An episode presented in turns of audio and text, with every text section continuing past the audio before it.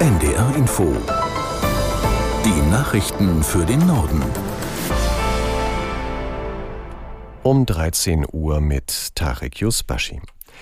Die Bundesregierung darf 60 Milliarden Euro, die für die Bekämpfung der Corona-Pandemie gedacht waren, nicht für den Klimaschutz nutzen. Das hat das Bundesverfassungsgericht entschieden. Die Unionsfraktion im Bundestag hatte gegen den entsprechenden Haushaltsbeschluss geklagt. Aus Berlin Martin Polanski. Der Vizechef der Unionsfraktion Mittelberg spricht von einer Riesenklatsche für die Bundesregierung. Das Urteil hätte nicht klarer ausfallen können, so Mittelberg, der jetzt eine Zerreißprobe für die Ampelkoalition erwartet. Die Geschäftsführerin der SPD-Bundestagsfraktion Mast betont, man sei auf das Szenario vorbereitet. Die derzeit laufenden Verhandlungen für den Bundeshaushalt 2024 werden nach ihrer Einschätzung trotz des Urteils wie geplant weitergehen. Und, so Mast, die Karlsruher Entscheidung habe keine Konsequenzen für die Klimaziele der Koalition. Die Umweltorganisation Greenpeace spricht dagegen von einem herben Rückschlag für den Schutz des Klimas. Bundeskanzler Scholz müsse nun Farbe bekennen. Scholz will sich in Kürze zusammen mit Finanzminister Lindner und Wirtschaftsminister Habeck zu den Konsequenzen aus dem Urteil äußern.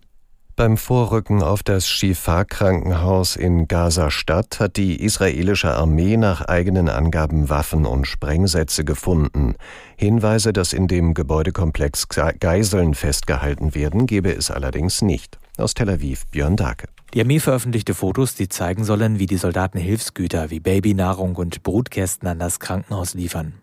Hilfsorganisationen zeigen sich besorgt über den israelischen Einsatz. Wie UN-Nothilfekoordinator Griffiths sagte, sind Krankenhäuser kein Schlachtfeld. Er verlangt, Patienten, Personal und Zivilisten müssen geschützt werden. Zum ersten Mal seit Beginn des Krieges hat ein Tanklaster mit Treibstoff den Gazastreifen erreicht. Die knapp 25.000 Liter Diesel sind für Lastwagen der Vereinten Nationen bestimmt, damit diese Hilfsgüter verteilen können. Wie es heißt, ist die Lieferung vor allem auf Druck der US-Regierung zustande gekommen. Großbritannien darf illegal in das Land eingereiste Flüchtlinge nicht nach Ruanda fliegen. Das oberste Gericht in London stoppte entsprechende Pläne der Regierung. Unter dem früheren Premierminister Johnson hatte das Land vor anderthalb Jahren ein Abkommen mit Ruanda geschlossen. Die Abschiebung sollte Menschen davon abschrecken, die Überfahrt über den Ärmelkanal zu unternehmen. Mehrere Gerichte hatten den Plan bereits als rechtswidrig eingestuft. Die aktuelle britische Regierung unter Premier Sunak war daraufhin vor den obersten Gerichtshof des Landes gezogen. Die Deutsche Bahn geht davon aus, dass der 20-stündige GDL-Streik heute ab 22 Uhr zu massiven Einschränkungen im Zugverkehr führen wird.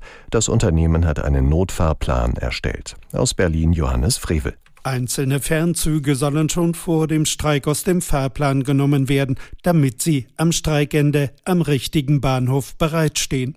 Die Bahn rechnet damit, dass bis zum Streikende am Donnerstagabend im Fernverkehr weniger als 20 Prozent der Fernzüge fahren. Im Laufe des Tages will die Bahn ihren Notfahrplan in Online-Plattformen wie dem DB Navigator veröffentlichen. Dort soll erkennbar werden, welche Züge fahren und welche Verbindungen gestrichen werden.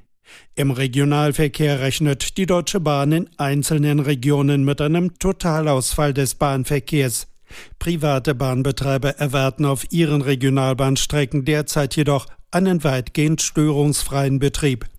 Die evangelische Kirche in Deutschland hat ihre Synode in Ulm heute vorzeitig beendet, denn wegen der angekündigten Warnstreiks bei der Bahn sind viele Mitglieder des Kirchenparlaments schon heute früh abgereist. Aus Ulm Nela Fichtner. Es ist das erste Mal, dass ein evangelisches Kirchenparlament ohne Beschlussfassungen auseinanderging.